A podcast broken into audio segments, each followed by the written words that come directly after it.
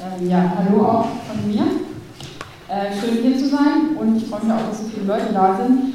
Ähm, ich steige jetzt eher sehr ins Konkrete ein, um dieses, die, tatsächlich dieses Feld der Mobilitätswende zu betrachten. Und ich, äh, also einmal auf so drei Ebenen. Einmal eben, wo stehen wir überhaupt im Moment im Kampf um die Mobilitätswende? Zweitens, wie müsste die aussehen, also wo muss es hingehen? Und drittens, wie kommen wir dahin? Ähm, denn eben, du hast ja gerade skizziert, eben Klimakatastrophe ist nicht im System zu lösen. Wir brauchen eigentlich einen kompletten Umbau der Gesellschaft. Äh, die Klimakatastrophe ist real. Ich glaube, dieser Sommer hat auch noch mal mehr Leuten gezeigt, eben es betrifft, es wird nicht nur im Norden die Klimakatastrophe produziert und im Süden baden sie es aus, sondern auch in den USA sind Hitzerekorde. In Portland wurden Kühlhäuser für Obdachlose gebaut. Das Hochwasser in NRW, die Brände in Südeuropa. Also es kommt immer näher und kommt auch hier an. Ähm, und eben, wenn man sich anguckt, wie können wir eben diese umfassende Klimakatastrophe oder dieser Klimakrise begegnen, dann ist, spricht man ja immer so von den vier Wänden, ähm, wo man angreifen kann. Also manche sagen auch sieben, aber ich finde eigentlich vier zentral, nämlich einmal die Energiewende, einmal die Agrarwende, einmal die Industriewende, also die Umstellung der Produktion, was wir produzieren und wie wir es entscheiden, und viertens eben die Mobilitätswende. Die Klimabewegung oder die Klimagerechtigkeitsbewegung hat ja lange vor allem den Fokus Energiewende im Fokus mit äh, dem Kampf im Braunkohlerevier. Agrarwende etabliert sich eigentlich erst so langsam und ich würde sagen, die Verkehrswende ist schon ein bisschen auf der zweiten Stufe, ähm, was, was da in Aktivitäten passiert. Und eigentlich ist Verkehrswende inzwischen ja auch ein gängiger Begriff, Begriff. Also alle sprechen von Verkehrswende. Scheuer spricht von Verkehrswende. Natürlich brauchen wir eine Verkehrswende.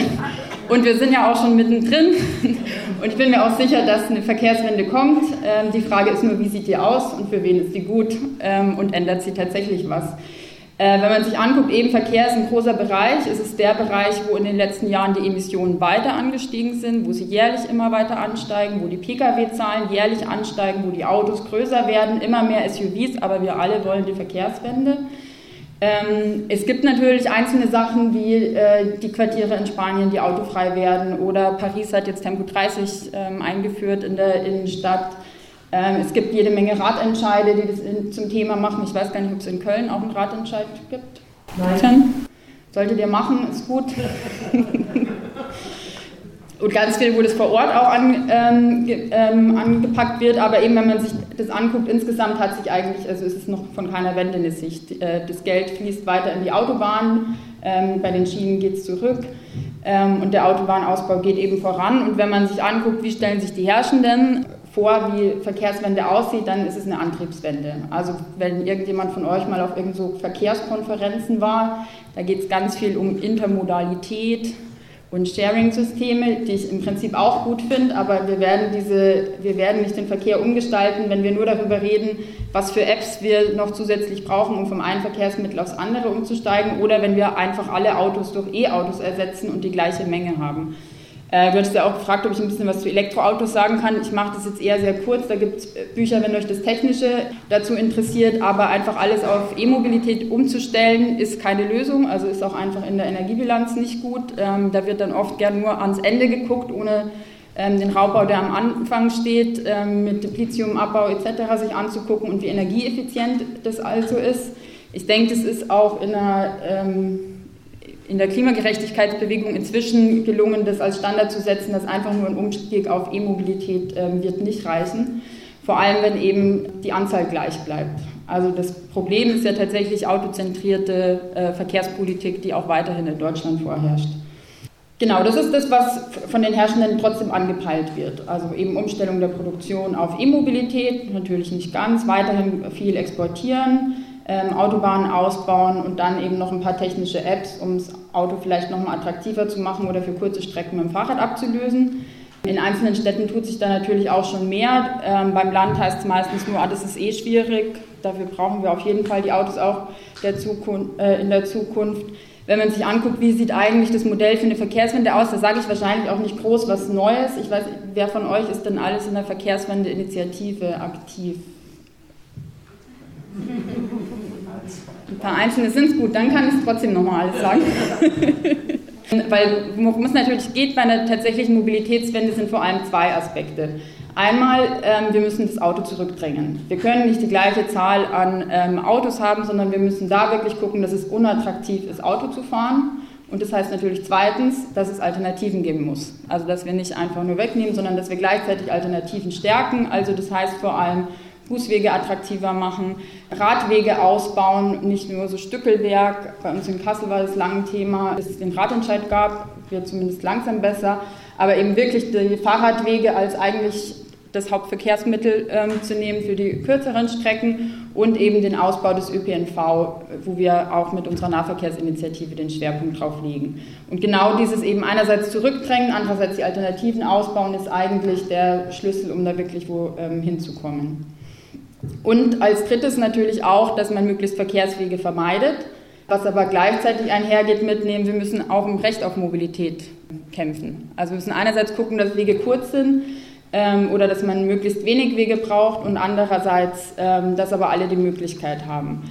Mit kurzen Wegen, und ich finde, das spiegelt sich ganz gut drin, wie groß eigentlich dieses Verkehrswende-Thema, also eben, du hattest es ja gerade mit Kapitalismus und Gesellschaft und es geht eigentlich ganz viel und irgendwie um die ganze Welt und letztendlich kann man an der wie unser Verkehr organisiert ist, auch ablesen, wie diese Gesellschaft organisiert ist. Verkehr ist ja eigentlich die Verbindung von A nach B und warum haben die Verkehrswege in den letzten Jahren zugenommen? Weil immer mehr Jobs befristet sind, weil die Pendelwege zunehmen, weil ähm, man immer weitere Wege äh, in Kauf nehmen muss und weil einfach wahnsinnige Flexibilität ja von allen verlangt wird, dass man eben zum nächsten Job kommt. Also gleichzeitig die Situation, dass Innenstädte veröden oder so Stadtteilzentren immer weniger werden, weil sich alles in Innenstädte zieht. Das heißt, selbst äh, man hat nicht vor der Tür unbedingt die Apotheke, sondern muss erst in den nächsten Stadtteil fahren. Auch dadurch ähm, nehmen ja Wege zu. Genau, und ein Kernteil eben, wenn man sagt, man will Alternativen stärken, also wofür, uns, wofür wir uns ja einsetzen oder was inzwischen ja auch äh, ganz populär ist, ist ähm, eben die Forderung nach dem Nulltarif im ÖPNV, weil also vor ein paar Jahren ist man da noch belächelt worden als irgendwie idealistisch, wie könnte es sein, dass man jemals einen Nulltarif bekommt und dann war es tatsächlich Angela Merkel, die das ja wieder ins Spiel gebracht hat, als die EU damit gedroht hat, wegen der Ab äh, Abgasbelastung in den Städten müsste man vielleicht doch mal ein Fahrverbot für Autos erwägen. Und plötzlich waren da ähm, erinnern sich viele von euch wahrscheinlich auch, dass es hieß, wir brauchen fünf Modellstädte für den Nulltarif. Daraus ist so konkret nichts geworden, aber der Gedanke ist seitdem fest. Und der Gedanke ist seitdem nicht mehr irgendwo in weiter Ferne, sondern Nulltarif eben wirklich, wenn wir Alternativen zum Auto wollen, dann heißt es, man muss aus der Tür gehen, ohne drüber nachzudenken, wann kommt der Bus, ohne drüber nachzudenken, hat man genug Kleingeld, sondern weil man direkt einsteigen kann, weiß, dass man den Umstieg schafft. Also eigentlich möglichst wenig über Mobilität nachdenken müssen ist der einfachste Weg, ähm, Mobilität zu organisieren. Und was sich ja stattdessen, also eben Nulltarif ist auch nicht äh, illusorisch. Es gibt in Südfrankreich einige Städte, äh, wo es Nulltarif gibt, dort auch. Ich finde, das muss man hier auch immer wieder sagen, äh, wo es auch finanziert wird über eine Nahverkehrsabgabe, also dass Unternehmen direkt an der Finanzierung mit beteiligt werden. Ähm, hier ist ja manchmal eher eine, über eine Umlage über die ganze Bevölkerung und dort eben, weil die Unternehmen ja darauf angewiesen sind, dass die Leute zur Arbeit kommen, deswegen ist es auch nur berechtigt, dass die auch dafür zahlen, wie Mobilität organisiert ist. In Luxemburg gibt es inzwischen den Nulltarif, in Tallinn gibt es den Nulltarif. Ähm, es ist einfach ein Modell, das auch populärer wird. In Deutschland ähm, gab es mal einen Versuch auch mit dem Nulltarif, aber was sich ja eher im Moment in der Diskussion, wo es eher Ansätze gibt, ist das 365-Euro-Ticket. Ich persönlich finde es, äh, bin kein Fan davon. Also es ist natürlich besser als, äh, man weiß nicht, was man hier im Monat zahlt. Bei uns zahlt man 760 Euro für ein Jahresticket. Äh, mit Hartz IV ist es äh, nicht so leistbar. In Hessen gibt es aber äh, verschiedene Modelle schon für so ein 365-Euro-Ticket, also pro Jahr, also ein Euro am Tag. Das gibt es einmal für die Schüler, inzwischen für die Senioren und inzwischen auch für Landesbeschäftigte als Teil vom Tarifvertrag, aber eben nicht für Leute, die vom Jobcenter abhängig sind. Ähm, was dadurch oft, also gerade wenn das in so Kategorien kommt, eigentlich so einen entsolidarisierenden Effekt sogar hat, weil statt dass man mit vielen für einen Nulltarif, der wirklich für alle gilt, ähm, kämpft, sind die kampfstarken Gruppen quasi draus, die Studenten, Studierenden sind oft am Thema Preise im Nahverkehr, muss man jetzt auch für so Strategien, wo stellt man sich auf, nicht so interessiert, weil die meisten Semestertickets haben, wo sie günstig fahren können. Und in Hessen ist eben auch der Effekt, eben man sagt dann, wir machen doch was für die Mobilitätswende. Wir haben jetzt 365 Euro Ticket eingeführt für ein paar einzelne Gruppen, aber man steckt da nicht das Geld in den Ausbau. Und das ist bei der Forderung nach dem Nulltarif halt immer wichtig, dass man den Ausbau mit, mit ins Zentrum stellt, weil natürlich muss das Angebot auch, es ist einerseits der Preis, es ist andererseits das Angebot wie die Takte sind. Und auch der Ausbau der Radwege geht auch Hand in Hand, dass es nicht gegeneinander ausgespielt wird. Das mag selbstverständlich äh, wirken, aber wer ein bisschen in den Diskussionen von ähm, so Verkehrswendegruppen ist, ist es oft gar nicht so Hand in Hand, ähm, dass die Ratentscheidleute gleichzeitig auch ähm, bei Forderungen für einen besseren ÖPNV dabei sind, sondern dass es oft getrennte Gruppen sind und man das oft erst aktiv herstellen muss, dass man eben gemeinsam tatsächlich für so eine Verkehrswende und Stärkung des Umweltverbunds, wie das dann eben heißt, Fuß, ÖPNV und Radwege, gemeinsam eintritt. Das vielleicht äh, zum, zum Nulltarif, einfach nur so ein paar Sachen, die da, die da immer fallen. Die Frage ist jetzt natürlich, ähm, ja, wie kommen, wie kommen wir dahin? Ähm, früher war Verkehrswende oft eher so ein Thema für, ich sag mal, technische Spezialisten also wo es ganz ausgefeilte Konzepte auch zu einzelnen Technologien gab oder zu Taktverdichtungen. Es liegt auch ein bisschen am Thema, weil wenn man sich vorstellt, man muss irgendwie Buspläne machen, das ist natürlich unheimlich ähm, komplex. Inzwischen ist es ein bisschen attraktiver geworden und ich würde sagen, wirklich ein fester Bestandteil in der Klimagerechtigkeitsbewegung, eben genau wegen sowas, das letztes Jahr bei, der, bei den Protesten gegen die IAA, also die Automobilausstellung in Frankfurt, dass dort die Proteste zusammengefasst wurden, genauso wie dann der DANI und Dani bleibt natürlich auch nochmal quasi den Kampf ähm, um die Energiewende damit auch in den Verkehrssektor mit befördert hat und eben jetzt, und da fahren vielleicht ja auch ein paar von euch hin, dann in München die Proteste gegen die IAA. Dadurch ist es allgemein in der Klimagerechtigkeitsbewegung oder ich würde mal auch sagen unter den linken Gruppen äh, mehr angekommen als Thema. Die Frage ist natürlich, ob das reicht. Also ich bin sehr dafür, dass man genau solche Mobilisierungspunkte hat, wo man zusammenkommt, wo man gemeinsam Druck aufbaut, wo man in die Presse kommt, ähm, wo man diesem gesellschaftlichen Bild was entgegensetzt. also sie versuchen jetzt sogar, dass sie die IAA in München irgendwie als ökologisch verkaufen und da auch groß von äh, Green Mobility oder irgendwas sprechen.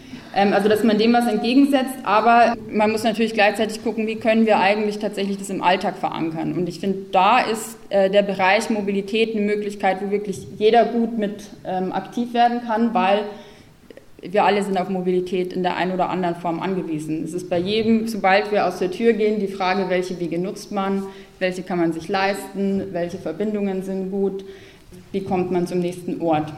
Von daher haben wir, also wir haben die Nahverkehrsinitiative vor, ich glaube, vier Jahren oder so gegründet, fünf Jahren. Und genau aus der Überlegung heraus, also gut, eigentlich haben, also wir machen Stadtteilarbeit in einem Stadtteil, der so immer Spitze der Statistik, viele Arbeitslose, viele Alleinerziehende, hoher Migrationsanteil, ähm, jeder Dritte verschuldet, also so, was man immer so nett als sozialer Brennpunkt bezeichnet. Ähm, und dort konkret darum ging, dass eine Buslinie gestrichen wurde und dadurch ist eigentlich das Thema eher zu uns gekommen und ist aber was aus den Erfahrungen, die wir da gemacht haben, wo wir sagen, das ist eigentlich genau der Bereich ÖPNV ist was, wo wir wirklich klassenpolitisch orientiert ähm, Klimagerechtigkeitspolitik machen können. Ähm, denn wir werden in der Klimakatastrophe nicht weiterkommen, wenn wir nur auf der ganz allgemeinen Ebene sind, sondern wir müssen gucken, wie bringen wir es im Alltag, wie bauen wir Durchsetzungsmacht auf. Und das bietet sich dort eben an. Also eben einerseits die Verbindung natürlich zu den Ratentscheiden und eben diese für die, für die größere Verkehrswende. Aber der ÖPNV ist auch ein Ort, wo man ja aus verschiedenen, ähm, aus verschiedenen Aspekten meiner Meinung nach eine äh, gute ökosozialistische und klassenpolitisch orientierte Politik machen kann. Einerseits, wer morgens im Bus sitzt, ähm, da sitzt die Klasse. Ähm, wer morgens zur Schicht fährt oder abends von der Schicht zurück muss, migrantisch, prekär bei uns im Stadtteil, also wir sind der ökologischste Stadtteil, weil wir die niedrigsten Pkw-Zahlen haben. Liegt jetzt eher dran, weil sich die meisten kein Auto leisten können, behaupte ich einfach mal. Ähm, aber da sind ganz viele auf den Bus angewiesen. Gerade die Alleinerziehenden mit ähm, drei Kindern, da ist der Bus ähm, praktischer, wenn äh, wenn sie mit Kinderwagen mitgenommen werden, weil der Bus noch nicht voll ist. Aber von daher einmal von den Fahrgästen und weil es direkt an der Lebensqualität andockt. Also du hattest gesagt, der Lebensstandard ähm, wird, wird absehbar schlechter und ich glaube auch, es wird Kämpfe geben um ähm, Verteilungskämpfe äh, etc. Aber bei der Mobilität ist auch wirklich was zu gewinnen. Also weil es da wirklich um ganz konkrete Verbesserung der Lebensqualität ging. Bei uns war weniger die Erfahrung, dass es dann das Thema Nulltarif ist. Das finden alle gut. Das ist aber nicht das Thema, was mobilisiert, wo man zu den Aktionen kommt, sondern das waren ganz oft eher so was ganz Konkretes wie Bus gestrichen oder da bräuchte man noch eine Verbesserung der Verbindung. Ähm, also wo es wirklich um ganz konkret den Gewinn der Lebensqualität und da waren es ganz oft vor allem alleinerziehende Mütter, die da wirklich ein echtes Interesse dran hatten, super organisiert und wo man auch Sachen durchsetzen konnte, auch weil äh, ja, man nicht nur mit den linken Leuten vom Rathaus äh, steht, mit denen man zu allen Themen vom Rathaus steht, sondern weil das auch einfach noch mal stärker in die Breite geht. Und der zweite Bereich aus einer klassenpolitischen Sicht ist natürlich auch nicht nur die Fahrgäste einerseits, sondern auch ähm, die Beschäftigten. Also wenn man zu den Beschäftigten sage ich gleich noch was, äh, was wir uns auch überlegt hatten, das wäre die Frage, ob, wie weit, ob wir da vielleicht auch von euch was lernen können. Auch nochmal der Fokus, wer ist denn auch von der Verkehrspolitik im Moment besonders belastet? Und es sind ja vor allem diejenigen an den Hauptverkehrsstraßen, wo die Mieten noch im Vergleich manchmal eher leistbar sind, wo die Abgase aber vor allem hoch sind, wo wir auch die Klasse finden, also wo die Situation oft prekär ist dass man auch genau solche Orte zum Zentrum nimmt. Also wir haben ja schon eine Entwicklung, wo es manchmal gibt, man macht dann schöne Quartiere und von daher, ich glaube eben wirklich, ist die Verkehrswende in einzelnen Bereichen kommt und die kann sogar auch in einzelnen Bereichen schön sein. Wir müssen nur gucken, dass sie nicht zulasten von anderen geht. Also dass sie nicht quasi dann den Verkehr auf alles auf die Hauptverkehrsstraßen drängt und dann hat man schöne Innenhöfe. Aber die Leute mit wenig Geld wohnen weiter an der äh, belasteten Straße, wo die Kinder fast nicht raus können, weil dann gleich der nächste LKW einmal durchfährt. Ähm, also von daher auch den Punkt, ob man solche Bereiche strategisch äh, stärker in den Blick nimmt ähm, und dort wirklich mit Anwohnerinnen ähm, Komitees aufbaut und Forderungen durchsetzt. Ähm, und eben der, der, zweite Bereich, die Beschäftigten. Also wenn man über Verkehrswende redet, als erstes werden ja dann immer die, die Arbeitsplätze in der Automobilindustrie genannt.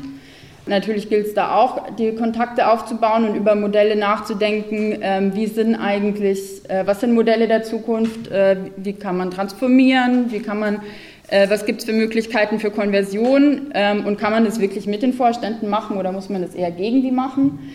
Da würde ich aber sogar auch sagen, dass sich, die gibt es auch eine neue Studie, die bei der RLS äh, erschienen ist, dass da oft noch sehr in Schablonen gedacht wird. Also auch in Kassel, wir haben 17.000 Leute, die in der Automobilindustrie arbeiten und dann merkt man schon, ähm, die haben ja, die sind ja auch nicht nur Automobilbeschäftigte, sondern die leben ja auch in der gleichen Welt äh, wie wir alle. Ähm, und da gibt es auch, äh, natürlich denken die auch drüber nach, wie sieht, denn die, wie sieht denn die Zukunft aus und was wird ökologisch gemacht.